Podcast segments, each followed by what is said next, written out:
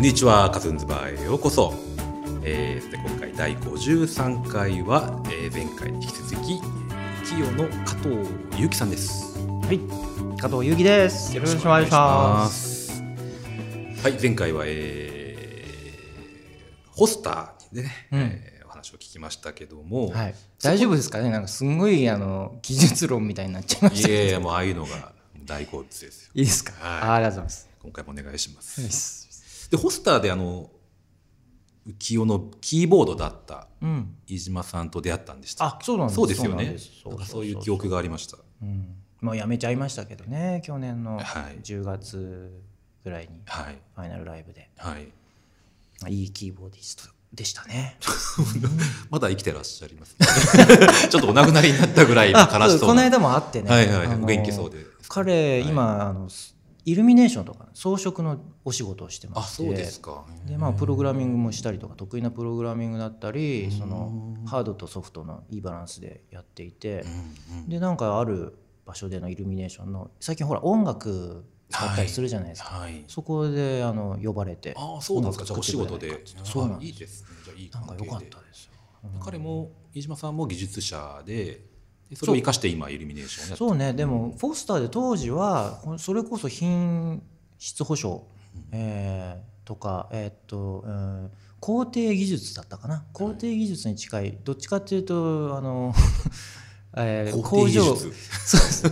工場の要はあの皆さん想像するにこう結構アームとかいっぱいあってロボットがこう降りてきて、パーツをこうやって持ち上げてこうやってあの接着剤がミューって出たりとか、はい。そういうのロボットの部分の制御をやってたあじプログラとミング思いますねうん、シーケンサーとか使って、あのこのタイミングでこういくとこう動くみたいなのをプログラミングしてみたいな。まああれも微調整のそうです。極みみたいな。そうですよ。あれはきつい。あのねすぐに何ヶ月もはい。中国とかあっちの要は工場に行って調整し続けるみたいなのが発生しちゃうんですよ。問題が起こると滞在しなきゃいけないんですね。滞在しないといけなくなっちゃうんでもう本当ほとんど日本に入れなかったりとか。そうですよね。そんななんかまあホスターで出会ってうん。意気投合したってことですか？意気投合で僕も音楽絶対音楽最終的には行ってやろうと思ってたのでで彼も一足先にフォスターを辞めて。あそうだったんですね。そうなんです。でまあ本当に何ヶ月も行ってたんでそんなんで音楽もできないから、もうここいらで一発足洗ってはい。音楽をやるために。でそう、ん。で音楽のあの専門学校に行く。あそうなんですか。一から勉強したりつなぎつながりをはい。作るために行くって言って、気合入ってんなってなって、ちょっといいじゃん。じゃあちょっとまあそれのサイドプロジェクトでいいから一回はい。スタジオとか入ろうよみたいになって、そこからですね。あそれがじゃあ結成前夜で。うん。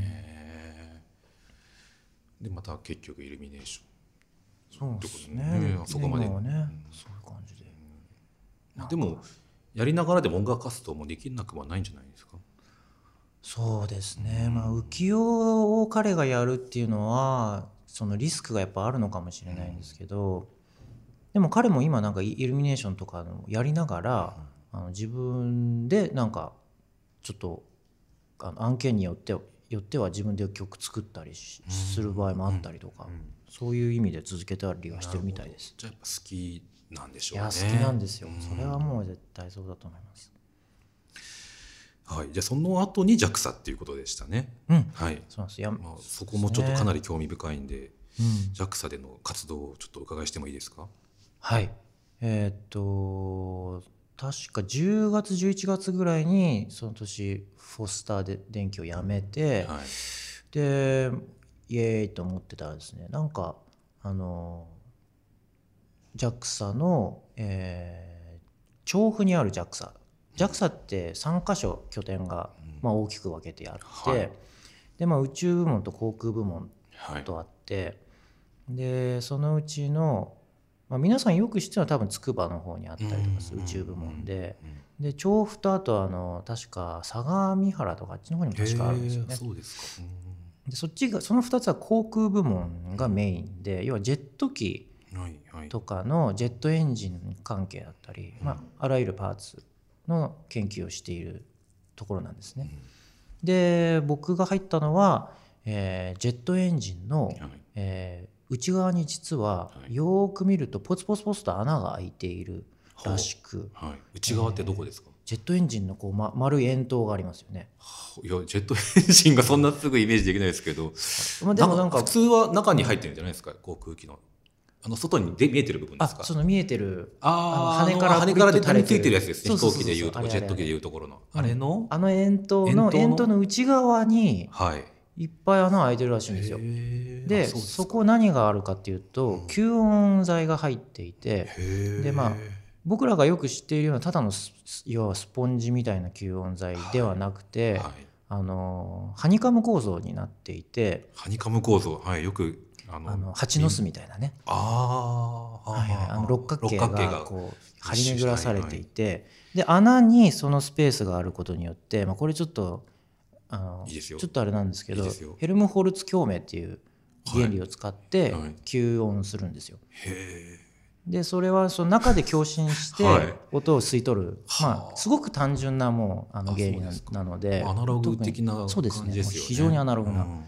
でそれがもういっぱい入ってるっていうだけなんですけどそれを要はいかに軽くて強い素材で、えー飛びば飛ぶわけですからね。構造そうですよね、その構造的な強度も助けつつ、うん。いかに広い周波数でつあの深く吸音できるかの研究をしている研究やっ室ぱうるさいってことですか？問題は、そうですね。吸音しなきゃいけないっていうのはやっぱりすごくうるさいのでで結構鋭いはい。あの帯域でうるさいので、はい、そこの一番いいところを切ることによってなるべく、まあ、静かにする。客さんにとってそうですね。近隣の。はい静かに。あ近隣のですね。乗ってる人じゃなくて。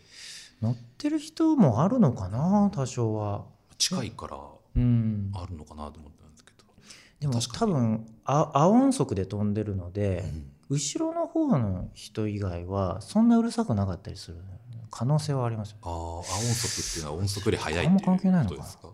ちょっとねその辺になるとちょっとあの なんてエアロなんとかダイナミックはいはい。またちょっとジャンルが違うんですよねちゃうんで。あんま僕は知らないですけど。でもなんかウィーンとか言ってる聞いたり記憶ありますけどね、まあ、飛んでる時じゃないのかな。うんなんかでも乗ってる時ってそんなにうるさいと思わなくう。るさくないですね。静かですよね。まあ、ずっと鳴ってるからっていうのもあるのかもしれないけど、うん、まあでもほら自分が移動してるししょうがないと思ってる感もあるじゃないですか。うん。確かに。近隣の人っつったらもうたまったもんじゃないかそうらですね。もう頻度も違いますしね。頻度も違うし。そうそう。そうまあそういう人ような気もします。ねなるほど、まあ、飛ぶのには必要ないけど、うん。音を消すためについてるってことですね。そうですね。えそれのまあ研究のための。そのお 音を今回これで終わっちゃうけど大丈夫ですか？20分大丈夫ですよ。浮世の話した方がいいのかな？届かないし。ストーンズってアルバムあの今出てるんでぜひ飛びましたね素晴らしいアルバムになってますので買いましたよ聞いていただきはありがとうございますい。はい。あのそうそうそう、えーまあ、それの評価をするための評価き試験器具うんだったりとか試験機器がすごくまだ日進月歩で、はい。日本はまだ10年ぐらい遅れてるって言われていて追いつけ追い越せやらないといけないということであの、まあ、NASA だったりドイツの DLR だったりそういうところの出してる、えー試験機関係の論文を読み漁ってかでいろいろなパラメーターとかを盗んででその試験機新しい試験機をあの開発するっていうところの途中まで携わって。それ何年ぐらい？えーあでもね1年丸1年ぐらいでもう辞めてしまったんですね。うん。そこにもでもドラマがありますよね最近。あの池井戸潤さんのドラマみたいな見てないんですけど、うん。ねあの町工場のドラマとか流行ったりしてますしね、はいはいなんかその開発の物語ってなんか面白そうですよね。うんうんうんはい、じゃあまあこのぐらいにしてうん。浮世の。あはいはいはい。浮世です。そんなこんなで結結成した、うん。まあ、あの JAXA を辞めた後に音楽活動にぐっと専念するということになるんですかね。そうですね。うん、まあせそうですね。でも本当専念もしぐっと専念したというイメージよりはもうずっとやってて音楽自体は。はい。もう結構ガチでずっとやってて。その会社員時代もそうライブもされてて。そうではいもうあのポスター時代も JAXA 時代ももうめっちゃやってててでもで僕出会ったのは割とファーストアルバムの出た後ぐらいだったんですかね。2014年って言いますと。うそうかもしれないですね。まだそうですよね、そのぐらいかも。はい。はい。それはやめてからはどんぐらいだったんですか？2014年だとちょうど1年ぐらいかな。もうあの時辞めてました僕。やめてました。あはい。じゃあい本当に一年ぐらい2013年とかだった気がするので、そうそうそうそう、であの辺からでもよりプロジェクトだったりいろんな人とのコラボレーション、それこそ本当 VJ ウォーターさんだったり、はい。あの時も2回目でしたっけ？2回目の時はノートのうん。あのウェブサービスのノウェートブサービス初めてそうですね。ファンクラブを自分たちで一からスタートしたりとか、えー結構その音楽周りのガチの割とある意味ベンチャー企業みたいな意味合いでの音、えーバンド活動にシフトしていった感じがあるかもしれないですね。うんまあ、僕の印象では、まあ、その頃からあの、まあ、音楽で、えー音楽活動をする上でどういうふうに収益を得ていくのか、まあ、どういうふうに届けて、リスナーに届けていくのかっていうのをいろいろ模索試行錯誤されてるっていうような印象だったんですけど、うんうんうん。まあ、早かったですよねその、まあ、ノートっていうサービスを利用することで、まあ、有料で発信するフラしたりファンとの交流の場を作ったり、うんうんうん。あるいは、えーその後あの Spotify や Apple Music などのサブスクリプションサブスクリプションサービスを使って、うん。あのうん。曲新曲を毎月リリースしていくですとか、うんうんうんうん。そうね。なんか今って音楽ってもう本当にどうなんですかね。和也さんもそうどういろいろ多分感じているところは、エンターテインメント全体のこう流れっていうのでもあると思うんですけど結構言われてるのが新しい技術だったりそういうものによってそのせ世の中がすごくざっくりした言い方すると変わっていく時に、うん。一番最初にひ被害というか 受けるのが音楽業界っうんて言われていて、うん。でもうそれこそあの CD が出たと CD とかそのデジタルの技術が出た時に CD になったり、はい。そこから MP3 みたいなのもダウンロードができるようになり始めて違法コピーみたいなのができた時もそうですしそこから iPod とか大量のデータを作るようなことができるそういうハードディスクでもう持ち歩くみたいな時代が来るとかなった時大体最初にそうですね。ギニーピッグのようにうん。こうテストされるのが音楽うん。まあ軽いからとかね。データ量が軽いからね。うん。とかもあるとは思うんですけど、そういう意味ではねなんかなかなか大変なんですよね。常にどんどんうん。変わっていくので、はい、特にこの10年20年大変な変化で、ね。そうそうそう、でもそこを全く考えてないミュージシャンっていうか、まあ、全く考えてないとあれですけどあまりそこに深入りしないミュージシャンっていうスタンスの人もいたり、うんまあ、分からないからそうしてる人もいたりとか、うんうん。いろいろだと思うんですよね。そうね。まあ必要がない人たちもいらっしゃると思うしあのどっちにしろ十分なファンを抱えていたり、うん。あのまあ言ってみればライブをすればしっかりお客さんがは、うん。入るよっていう安定した状態の方々は、まあ、売れてる方たちも、まあ、CD の売り上げは当然90年代みたいには当然売れてなくて、うんうんうんあのその収益の得る方法としてももうライブの方に、まあ、ライブはあのうん。動員がまあ以前より増えていたりとかっていう、うんうん。みんな行くようになったりしてるあとは物販で物を買うようになってる、まあ、思い出やあの記念になるものにお金を使うようになって、うんうん。まあ、その音楽そのものにお金をかけなくなったっていう、うなんかあの不安の動きっていうのはありますよね。言いますよね。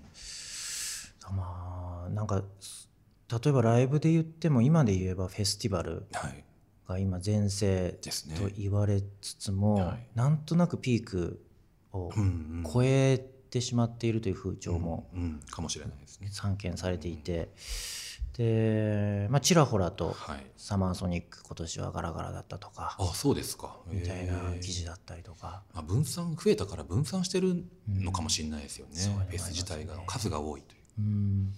でもなんかその一つの業界がひその一つのピークを迎えて落ちていく時って、あの増えすぎるっていう状況はい必ずはい。最初に起こる気がするんですよね。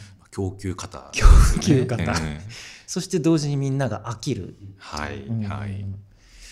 でまあ本当に質の高いものだけが残るといえばいい言い方かもしれないけどそれなりに頑張ってるんだけど規模的に足りなかったようなところがどんどん淘汰されていくっていうのがこれから多分起こるんだろうなと思っていて。でまあう浮世というバンドもね、あのーまあ、言ってもどんそんな敏腕ではなくてうんいろいろと現象は起こしてはいるんですけど、はい。それがムーブメントと化すとか、まあ、世の中を変えるレベルまではまだいけてないっていうのが現状で、でまあ生きやっぱ生き残りたいんですよね、うん。で生き残ること自体に今日あのが最大の力だとも思うし、そのためにまだいいろいろ考えてありますね、いろんなことをまだできることはあると思ってて。うんまあ、僕はその試みとか面白いなとか思ったりもあの思うんですけど好きだなと思うんですけど。はい、ありがとうございます。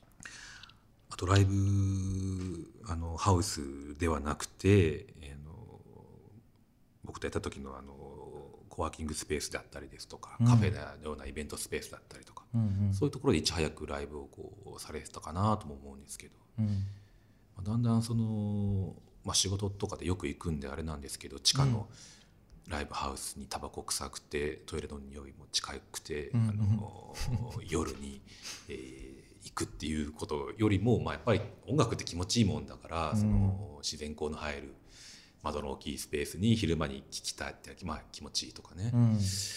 そういうのをなんかこう、まあ、もっと増えるといいなと個人的には思うんですけど、うんうんうん。なんかその頃のそういう活動意識はどういう意識があったんでしょうその頃ですかか？はい。あの頃はねもうねそれこそもうコワーキングスペースツアーというのをやっていてはい。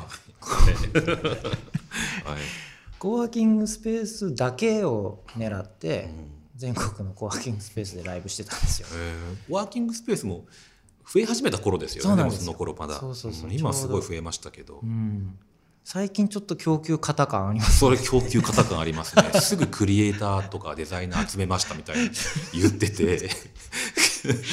でもまあまあすごくいいことだと思いますし、働き方の多様性という。そうそうそうそう。やっぱりもっとその自立した個人クリエイターがこの間もちょうどあのクリーマクラフトキャラバンっていうのを福島の方でライブやってきたんですけど、うん。はいこれはあのクリエイターといってもどっちかというとクラフト寄りのものづくりの方々がいっぱい集まってあのお店出して売るっていう感じだったんですけどそういうのもやっぱりいいじゃないですか。なんかこれからの生き方って結構そういうのが割とポイントになってくる気がしててなんか我慢し我慢して我慢した分だけ何何十万稼げたとかそのお金ではい自分の人生のなんか価値を決めるみたいなのがだいぶ古くなってきた段階はい。で苦労の対価として給料をもらうっていう、ねそ、考え方。仕事イコール苦労苦労みたいなのがちょっともうきついじゃないですか。そうですね。もうだいぶ古いものにな 古いものになってるなと思います。まあそそれをやってらっしゃる方々も本当に立派だと思うですねすごいなと思うんですけど、はいまあ、なんか必要なものもありますからね世の中にはね。人がやりたがらないような仕事もうん。社会全体の中には必要かなと思うこともあったりもしますし。でも誤解を恐れずに言うとそういったほとんど多くの仕事がまあ AI だったりとかっていうのがはい。割と取り替わる可能性もあるじゃないですか、はい。言われているだけかもしれないけど、はい。可能性も確実にあると思っていて、ね。まあ楽しい仕事も同じかもしれないですけど。同じかもしれないだからどっちかっていうともう本当にだからそれこそそういう意味でコワーキングスペースとか、そういうところがもっと全然増えていいと思うし、そういうところでまあ当時はそういうところでライブしてで出会うような、それこそ和也さんのようなはい。クリエイターだったり、はい。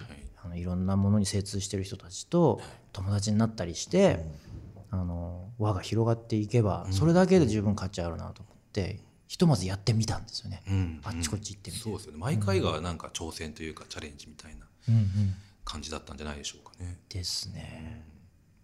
なんかボードゲームカフェっていう名のコワーキングスペースにでライブしたことあったんですけど、はい。そこはもうお客さんみんなボードゲームに熱中しすぎて、はい。ライブ中もですか？ライブ中です。そんなとこあるんですね。そうなんです。へー。全然聞いてなかったですね。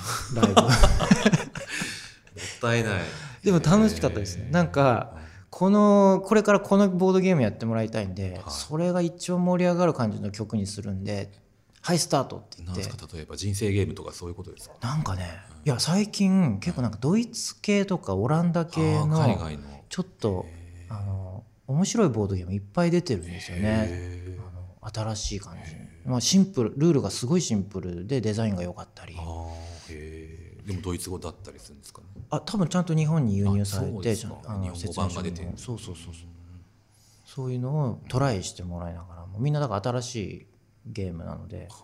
こあなるほど、ううん、新鮮な気持ちでやってもらいながら時間区切ってライブやって。ていやでも思った以上にみんなボードゲーム盛り上がっちゃって。ボードゲームに熱中しちゃった、えー、面白いことですねそうですね。あとあの伺いしたかったのは一期一会という一期一会と読むんですかね。はい、はい、うんうん、白いトランクに曲を入れて、ん CD なんですかね、はい、はい。で北海道から沖縄まで、うん。えー作家から作家へ手渡ししていくっていう、うん。はい、試み。これ結構僕好きなんですけどなかなかまあ止まったりとかもあったりしてそうですね、今ね実はね東京に来てるんですよ。あそうですか。はい。今東京にある今東京っていうかうちにあるんですよ うちにあるんですか？一旦回収しようと思あそうなんっていやでもこれ本当に一期一会という企画は考えた時は本当にドキドキワクワクして、うん。きっかけから今時間とか大丈夫なんでしたっけ？じゃあ次にしましょ次にしま しょうじゃあですね。うよろしくお願いします。よろしくお願いします